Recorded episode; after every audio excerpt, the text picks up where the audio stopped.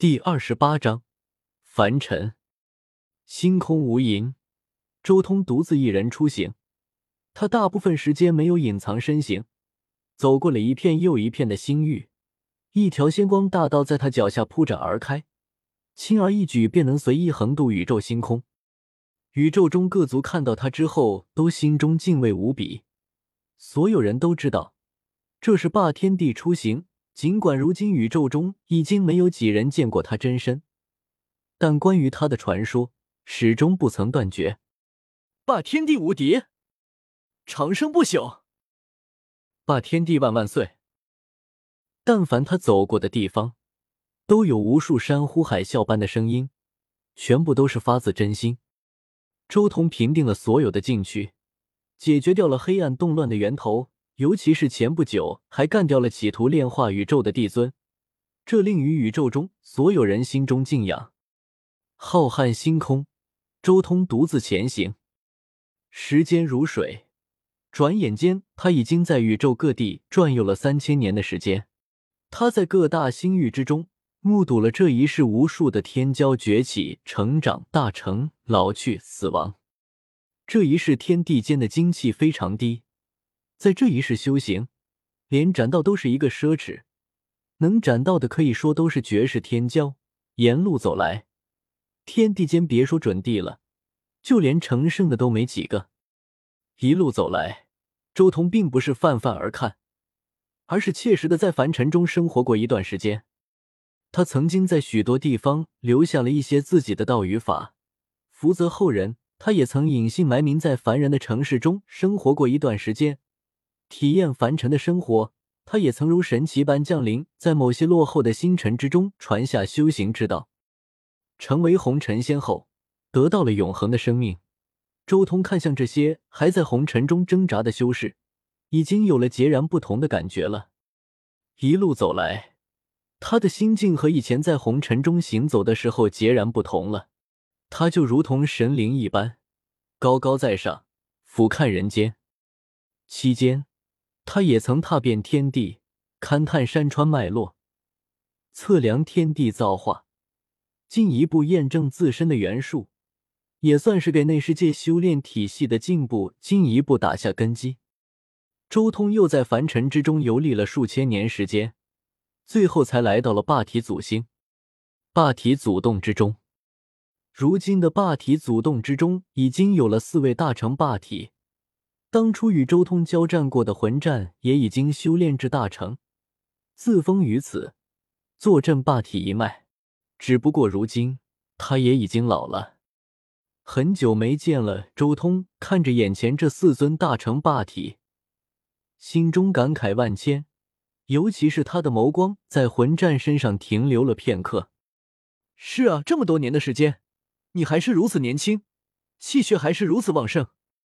魂战看向周通这年轻的模样，微微叹息：“看到你，就像是回到了当初人族第一关之前那一战的场景。”眼前的周通和当初在人族古路第一关门前所见到的几乎没有什么区别，都是一副二十五岁左右的青年模样。你现在既不是霸体，也不是混沌体了，你将自己化作了凡体。大成霸体苍蓝眸光深邃。霸体有弱点，混沌体也有弱点，唯有凡体毫无破绽。霸体要如何蜕变成混沌体？混沌体要如何蜕变成凡体？体质的奥义，我都留在了这两页经之中。将来若是遇到了愿意如我这般前进的修士，你们可以替我传下去。周通没有多说什么，只是随手抛出了两页道劫黄金的经。这正是他开创的长生法之中的化混沌体和斩混沌体之法。他很清楚，这几位既然愿意自封于此坐镇霸体祖星，肯定是无法舍弃霸体一脉的荣耀和辉煌。他们肯定不愿意像周通这般自斩体质。但这一切都只是这四位大成霸体的选择，也不知道霸体一脉的后裔会不会做出和他们一样的选择。所以，周通选择将自己的这两页经在霸体祖星传了下去。如果有适合的，我会替你传下去的。坤谷收下了这两页经，而这时候，最后一位大成霸体宣明忽然问道：“你现在到底是什么境界了？还有那被你击杀的帝尊又是什么境界？帝尊竟然在不自斩的情况下活过了几百万年的时间。如果硬要说的话，这个境界可以称之为红尘仙，在不可能成仙的时代成仙，便可以称之为红尘仙。”周通也没有隐瞒，直接开口说道：“成仙。”一时间，整个霸体祖洞之中都是一片沉默，所有霸体都心绪难明。在所有人都猜测世上是否有真仙的时候，周通竟然已经成仙了，在不可能成仙的时代成仙。诶，其实帝尊出现之后，我们就猜到了，真仙是存在的。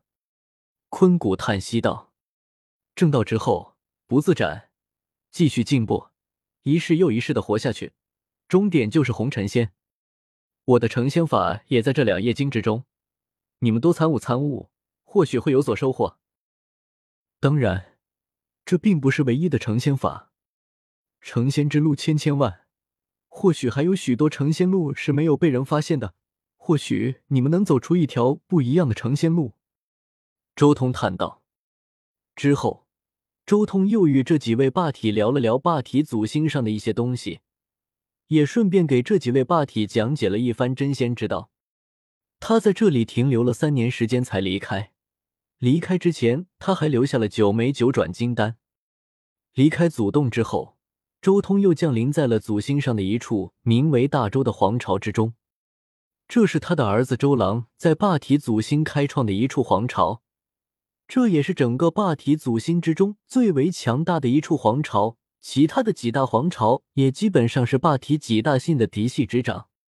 他一降临此地，顿时整个皇朝所有神庙都开始发光，所有皇主皇子全部来到都城，高呼始祖，恭迎周通入内。很久没有来到这里了，周通心中也有些感慨。看着下方那些目光灼热、心情激动的后裔们，周通笑了笑。